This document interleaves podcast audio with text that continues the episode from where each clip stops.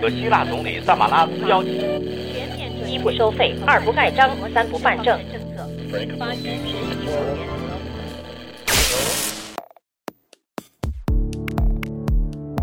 新闻不都是冰冷的，故事不都是虚假的。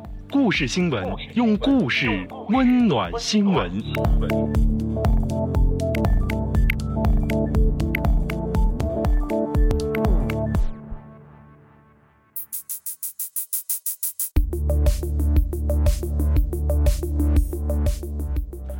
故事新闻本期精彩内容：陕西非法营运客车车祸导致三十五名老人死亡，事故揭开老年人保健品推销骗局。故事新闻关注：保健品诈骗为何屡禁不止？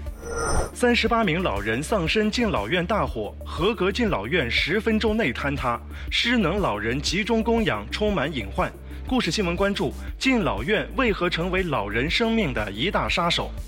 故事新闻稍后为您讲述。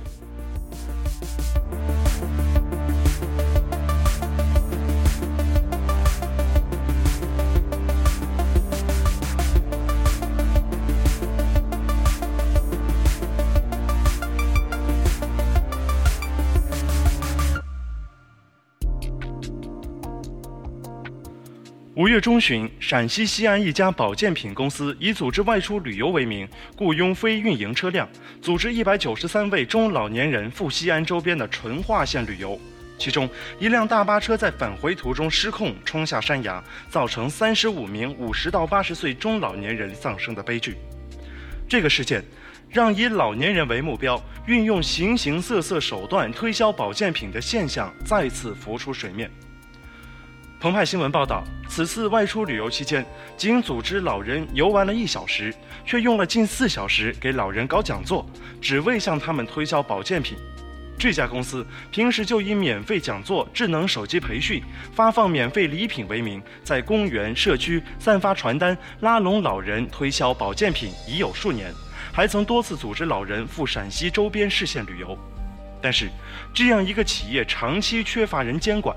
事发后，有遇难老人家属指出，涉事公司这样的保健品销售公司长期缺少监管，给这起事故埋下了隐患。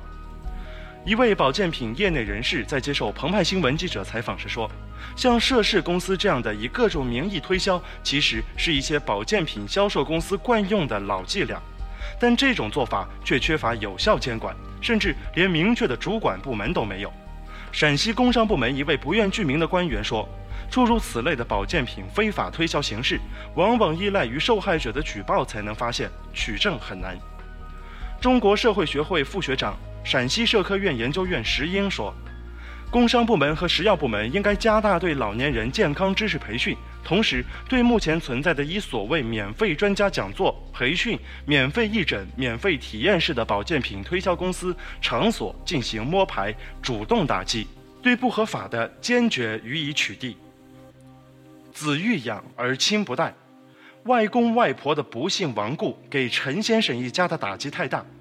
坐在一旁的舅舅言语沉重地说：“我住的离他们近，现在想想，平时如果多花点时间去陪陪他们，可能就不会出这种事。”五月十四号早上六点多，两位老人和家人打了个招呼，说去淳化县旅游两天。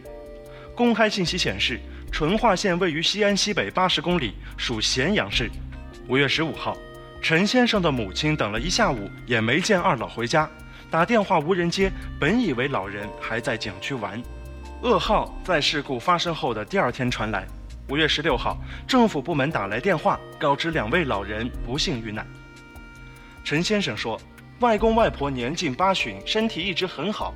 二老接触保健品已有多年，家人劝过，但劝不住。陈先生说，老人花自己的钱，只要他们高兴。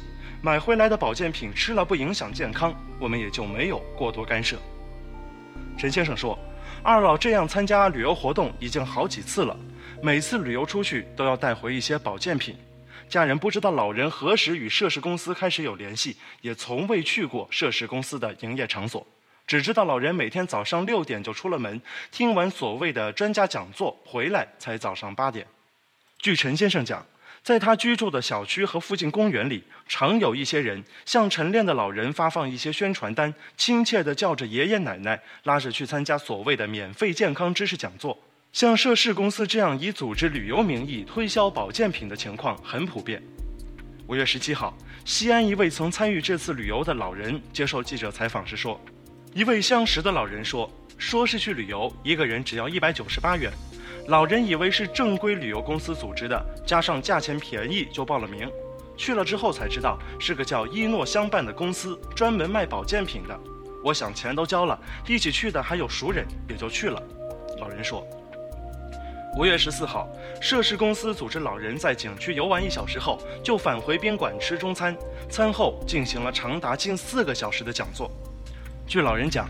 涉事公司请来了一位男子，自称叫凌波，是某阿胶公司的股东，刚从香港回来。凌波开始给老人讲他的慈善事迹，说自己救助了多少学生，养活了多少老人，一下就讲了两个小时。后来休息了一会儿，凌波说再讲四十分钟，结果又讲了两个小时。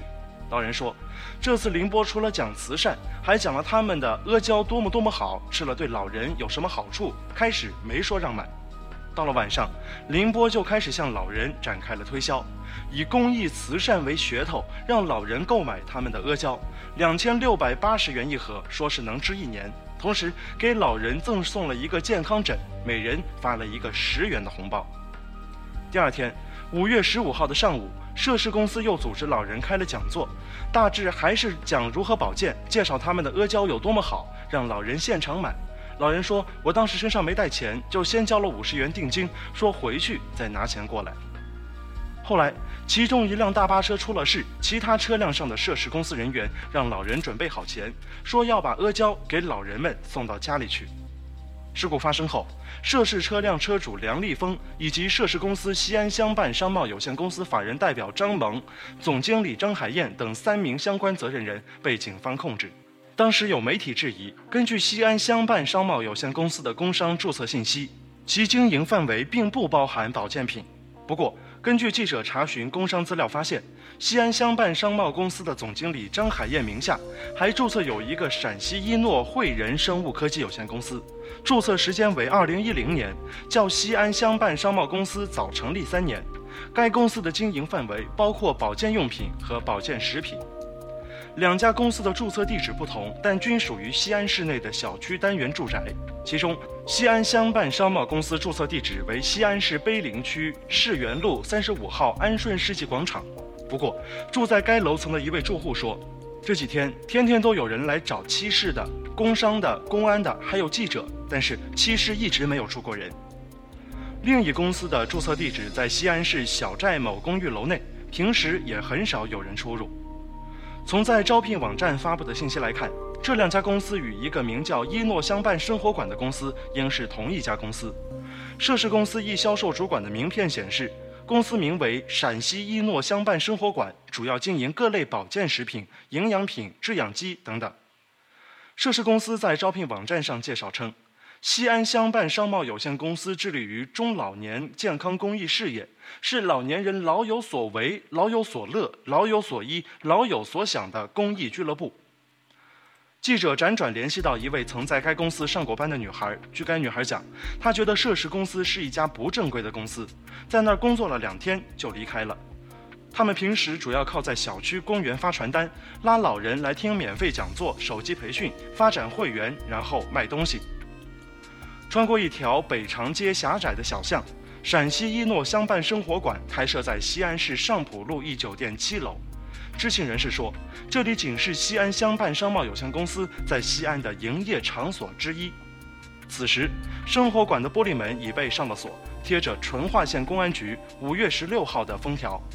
酒店一位杜姓负责人称，涉事公司租用的酒店七楼房屋已有近两年，目前租赁合同尚未到期。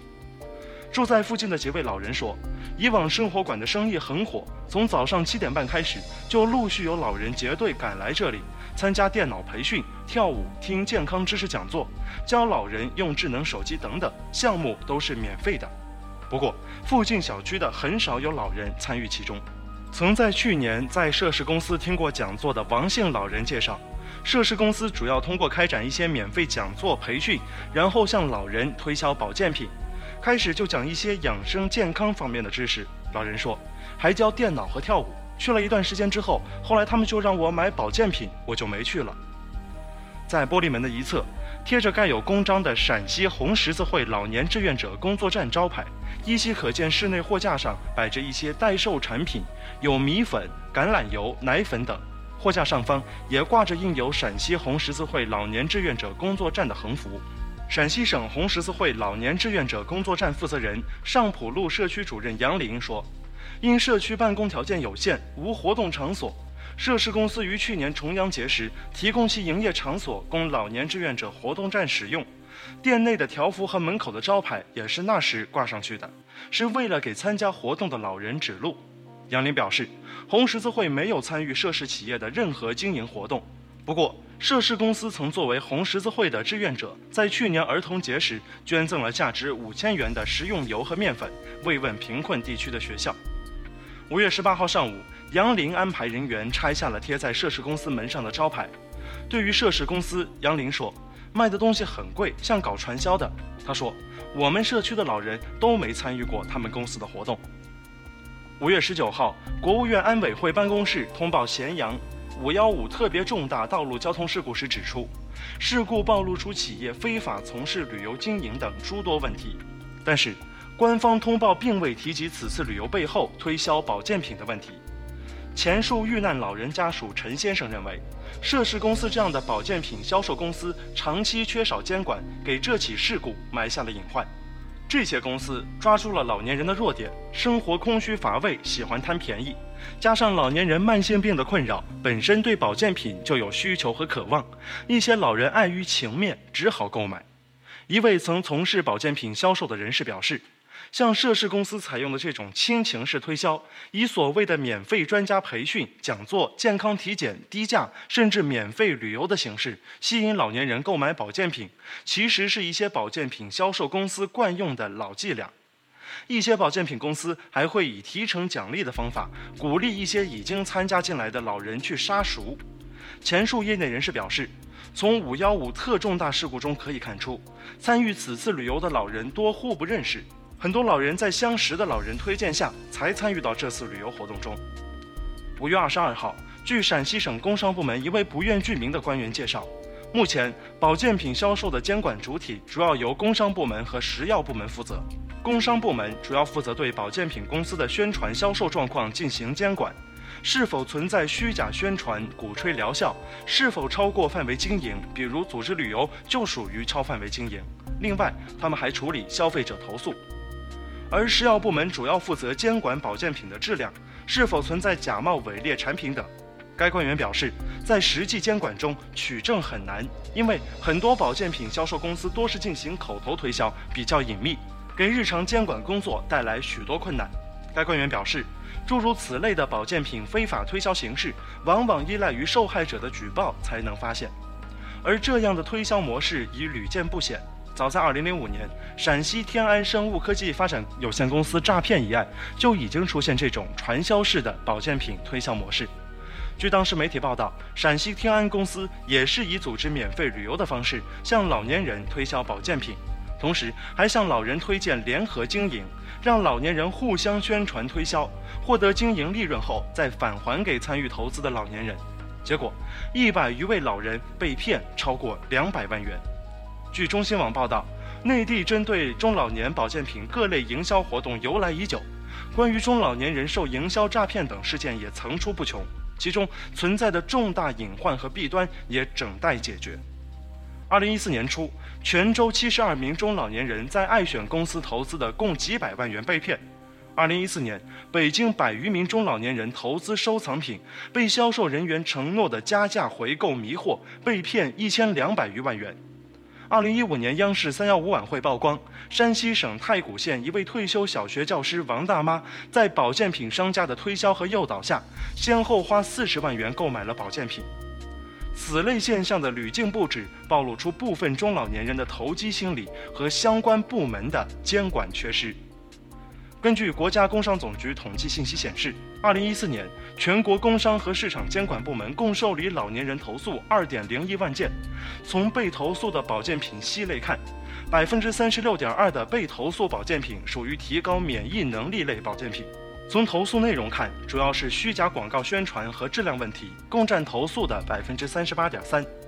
从老人获得保健品购买信息的渠道来看，三成集中于电视购物、报纸期刊和现场推销会。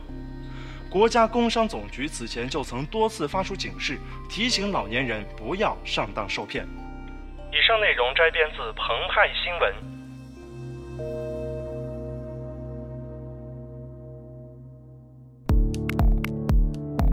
故事新闻，用故事温暖新闻。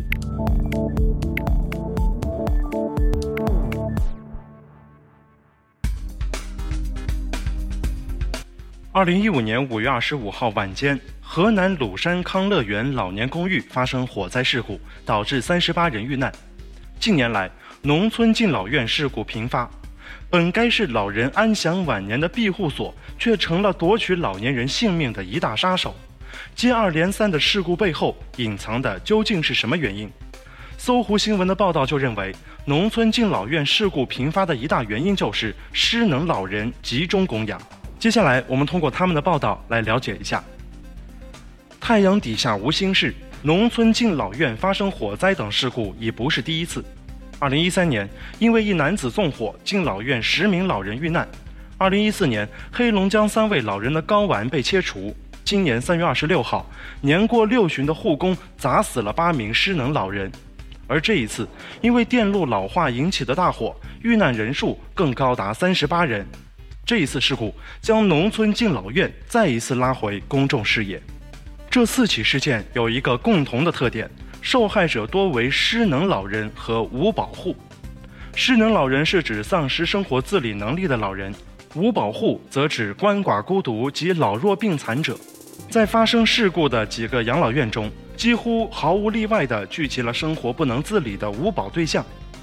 农村敬老院名目繁多，爱心敬老院、幸福老年公寓等等。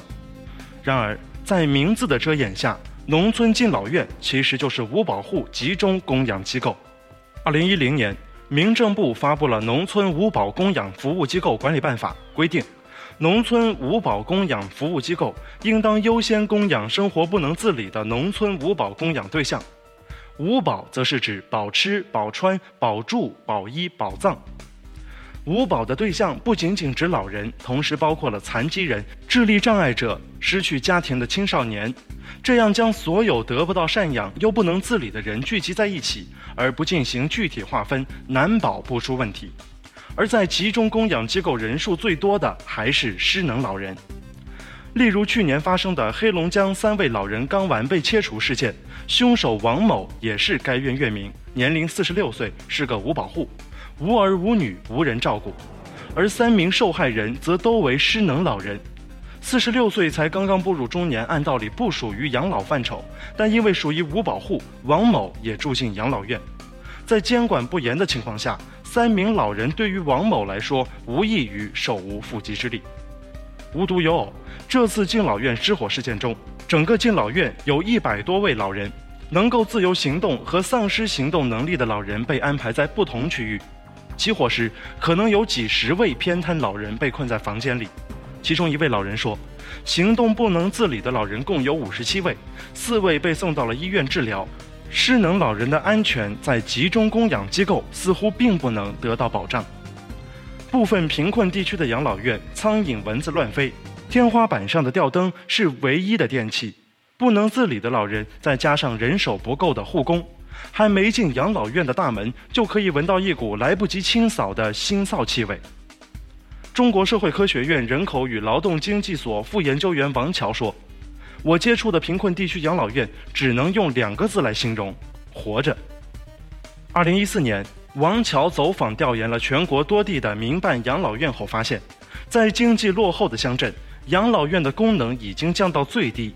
保证一日三餐不磕着碰着，难以有精神方面的需求。然而，现实往往更加严峻。接连发生的事故似乎在警醒我们：在部分敬老院中，活着都成了一个难题。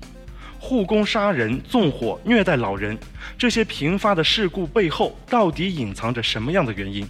公开资料显示，全国农村三万余家敬老院，只有一点一万家身份合法，高达三分之二的敬老院是黑户。这些黑户敬老院大多没有经营牌照，只要家里有几间空房，或是在外租了房子，有人照看着，保证老人的一日三餐。这样游离在监管之外的黑户，无疑给老人的生命安全埋下了一颗不定时炸弹。多数黑户的房屋耐火等级低，而即便是登记在册的农村养老院，也大多存在消防隐患，比如防火器材缺失、未办理消防许可及对外营业，再加上老年人防火观念不强，有的老年人习惯在床上抽烟，稍不留意容易造成火灾。发生灾害后，多数老人缺乏正确的逃生技能和认识，而且农村养老院中大部分为失能老人，往往伤亡惨重。据中新网消息，中新网记者现场走访发现，鲁山老年公寓火灾事件中，出事的房屋均为铁皮泡沫屋。铁皮泡沫屋是指这些铁皮屋墙体夹层多由泡沫板填充。这种铁皮泡沫板非常易燃，燃烧后会释放有毒烟雾，只要吸上一口就会有生命危险。除了消防隐患之外，目前农村敬老院的卫生状况也令人堪忧。据新华网报道，在内蒙古一家育乐通老年托管中心，二十几个老人有的在输液打针，有的在轮椅上坐着，屋内空气浑浊，老人的咳嗽声一阵接着一阵。该托管中心投资人贺女士说：“住进来的多数是脑瘫患者，我们得给行动不便的老人处理大小便，因为觉得是在做善事，所以也没有想过要办理什么卫生证件。为政绩折腾，往往也办不好事情。自2006年，民政部提出霞光计划，只利用彩票公益投入农村五保供养设施，各地纷纷提高养老标准，并加大加快推动养老院的建设。”因为分散供养存在看病难、无法统一管理等问题，大部分地方对五保户实行集中供养。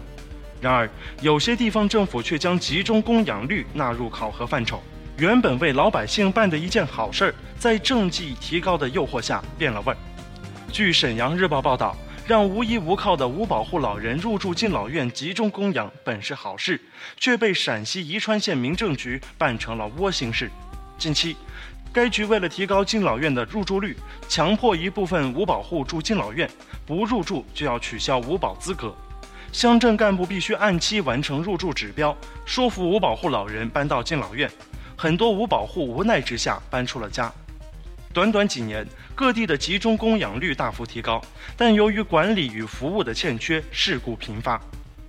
集中供养床位多，护工少。多个地方的集中供养机构出现了大面积空床现象，有些个别地区甚至高达百分之五十以上。然而与之相对，是护工的严重不足，人员短缺直接导致了无法实现精细化管理，甚至无法保障老人的日常生活。不仅难招聘，大部分护工是下岗职工或者农村妇女，毫无护理知识，在培训上也增加了难度。而供需不平衡，则更加导致了管理困难。一名养老院老板就说：“就算护工做错了，也不敢骂，怕骂跑了。”所以，集中供养虽然解决了大部分五保户的温饱问题，却存在很大的安全隐患。各个乡镇的人汇集到一处，让他们远离亲人朋友，而护工的短缺注定无暇顾及这些情绪，他们往往会在精神上出现焦虑、悲观。不同人群汇聚一处，大大增加了发生冲突的危险。如果护工来不及阻止，很可能酿成一场悲剧。灾难让人思考，如何做到不同人群分类以及精细化管理，都是我们急需考虑的问题。南方周末也对这个事件进行了关注，他们将视角聚焦在敬老院的房屋质量和居住环境上。接下来，我们来听一听他们的报道。河南鲁山县康乐园老年公寓的大火，最终夺去了三十八位老人的生命，年龄最大的已经有九十四岁。最年轻的只有四十七岁，有的已经住了两年多，有的五一前夕才被子女送来。老人们所住的房屋随着大火的燃烧垮塌，烧得只剩下了铁皮骨架。被家属唤作爸妈以及爷爷奶奶的老人们，现在都成了冰冷的数字编号。老人们并未留下任何遗物，烧焦的尸体已经无法辨认，公安机关只能采集遇难家属的 DNA 来帮助辨认他们的亲人。这原本是当地条件最好的民办养老院，两年前，鲁山县发改委已经批复了该养老院的新项目，县政府以常务会议纪要的形式支持，鲁山县政协主席也带人视察了其硬件设施。就在三个月前，鲁山两会上，县长还在政府工作报告中说要加快推进其新项目，但最终还是晚了。国家安全生产监督管理总局网站消息显示，国务院河南平顶山五二五特别重大火灾事故调查组已经成立，经初步调查分析，事故暴露出老年公寓房屋违规采用易燃可燃材料为新材的彩钢板，建筑耐火等级低。项目建设设计不符合相关要求，安全疏散通道狭窄拥挤，安全管理存在漏洞，用火用电管理不规范，安全隐患排查治理不及时，应急处置能力不足等问题。事故也暴露出地方政府和相关部门监管责任不落实、监管措施不到位等问题。致命的大火是在2015年5月25号下午七点半的时候燃烧起来的。十分钟后，当鲁山县消防大队的消防车赶到现场时，大火已经开始熊熊燃烧，彩钢瓦简易房已经坍塌。官方公布的失火面积为长四十米左右，宽十米左右。康乐园老年公寓的微信公众号上说，该公寓创办于二零零九年九月。位于县城鲁平大道西段三里河，占地面积四十亩，设计建筑面积八千平方米，拥有劳动部门颁发的养老护理资格证的人员三十余人，负责入住老人的衣食住行。这个位于鲁山县城西北角的康乐园老年公寓，包括两个自理养老区、一个半自理养老区、一个不能自理养老区。此次火灾之所以伤亡惨重，是因为发生在了生活不能自理区。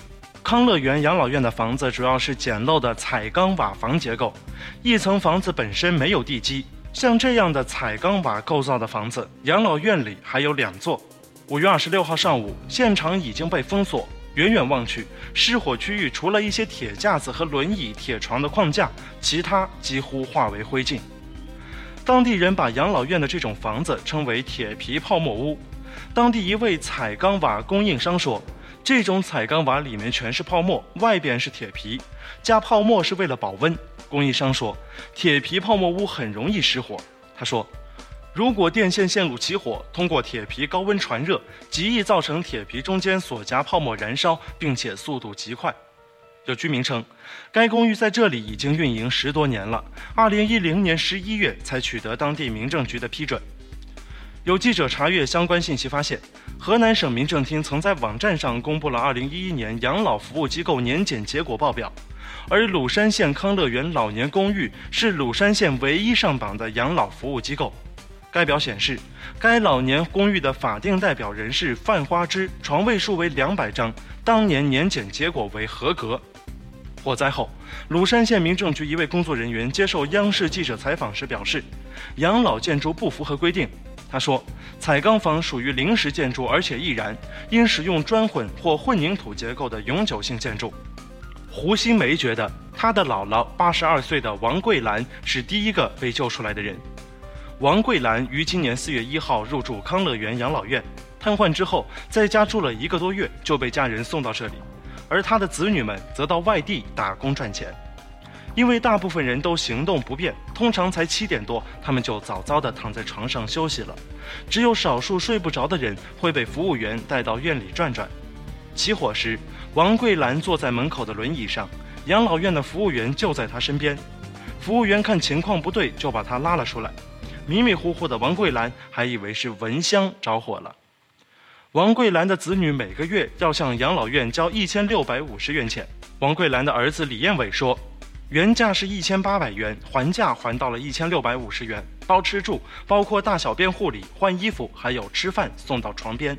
他说，生活可以自理的费用在九百元左右，护理的项目多，收费也会多。李彦伟弟兄三个，费用由他们均摊。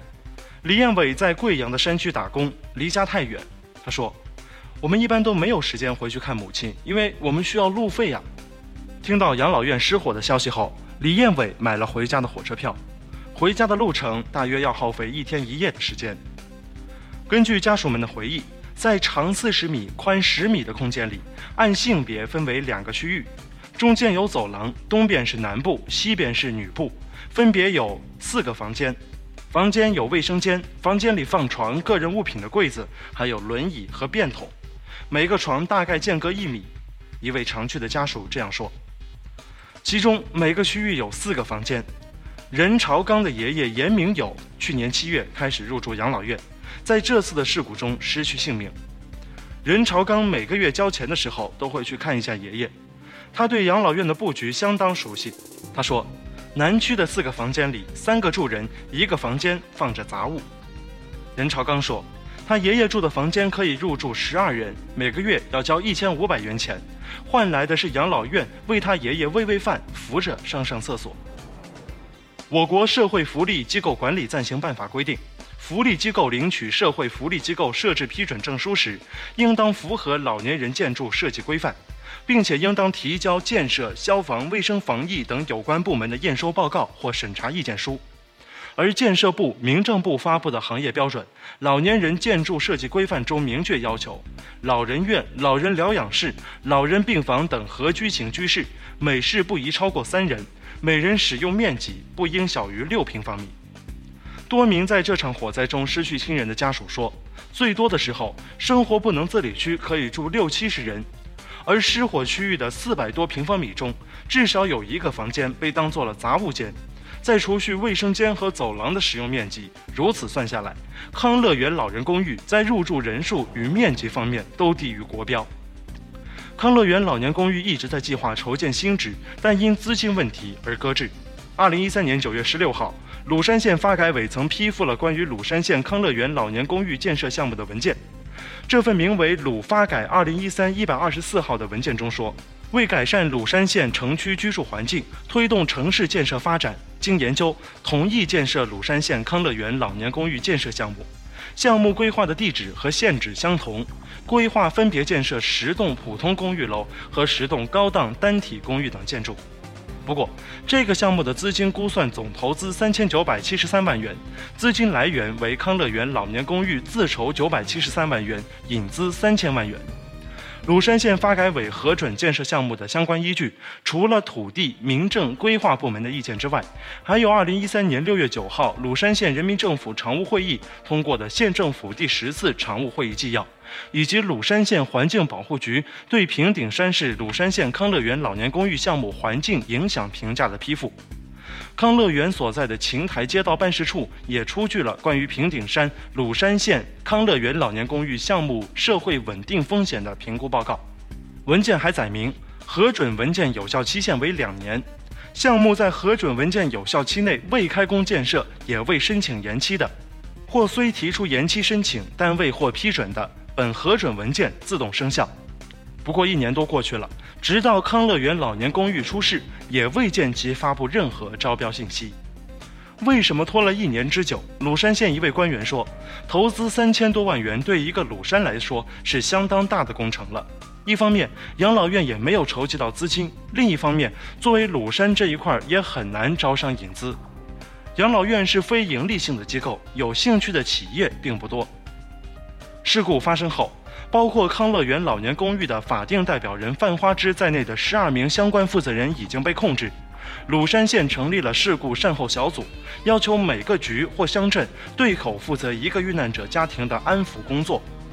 不过，这一切都不会再与这些逝去的老人们有关了。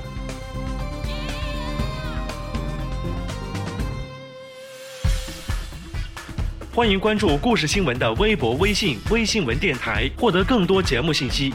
微博请直接搜索“微新闻电台”，微信请搜索微信号 “Mike News Radio 一二三 M I C N E W S R A D I O 一二三”。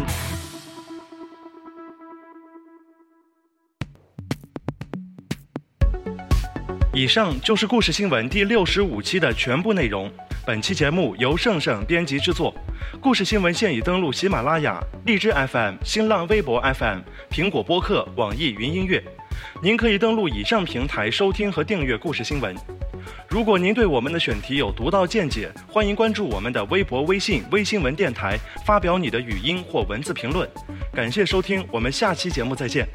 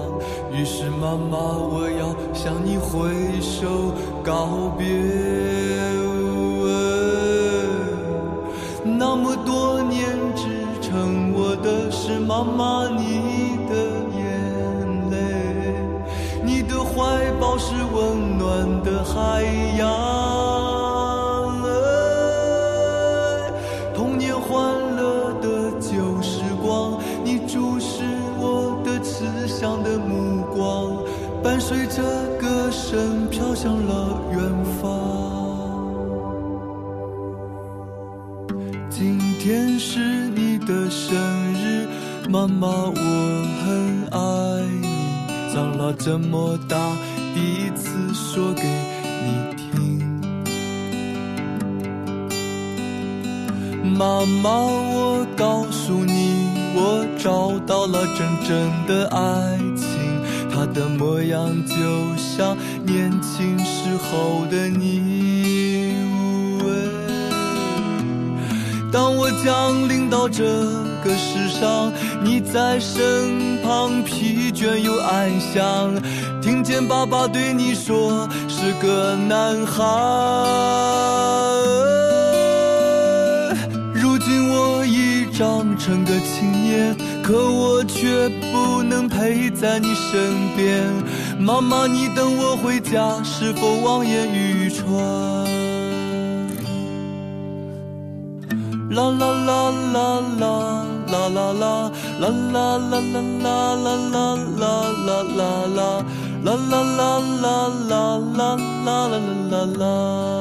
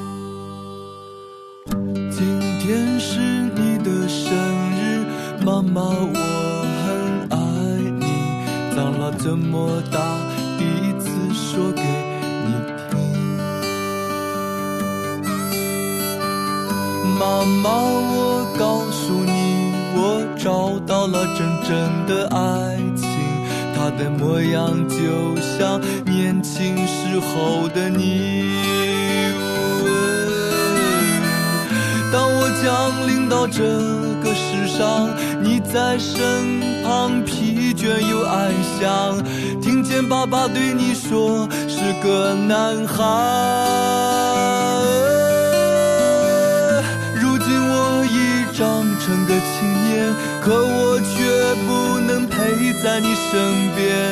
妈妈，你等我回家，是否望眼欲穿？妈妈，我在你的身上看到所有女人的美丽和善良，终于知道为了什么你而哭泣。那些成长的点点滴滴，伴随着成长的幸福的回忆，都在我的心中永远不会老去。啦啦啦啦啦啦啦啦啦啦啦啦啦啦啦啦啦啦！妈妈，我多想为你歌唱，我爱你。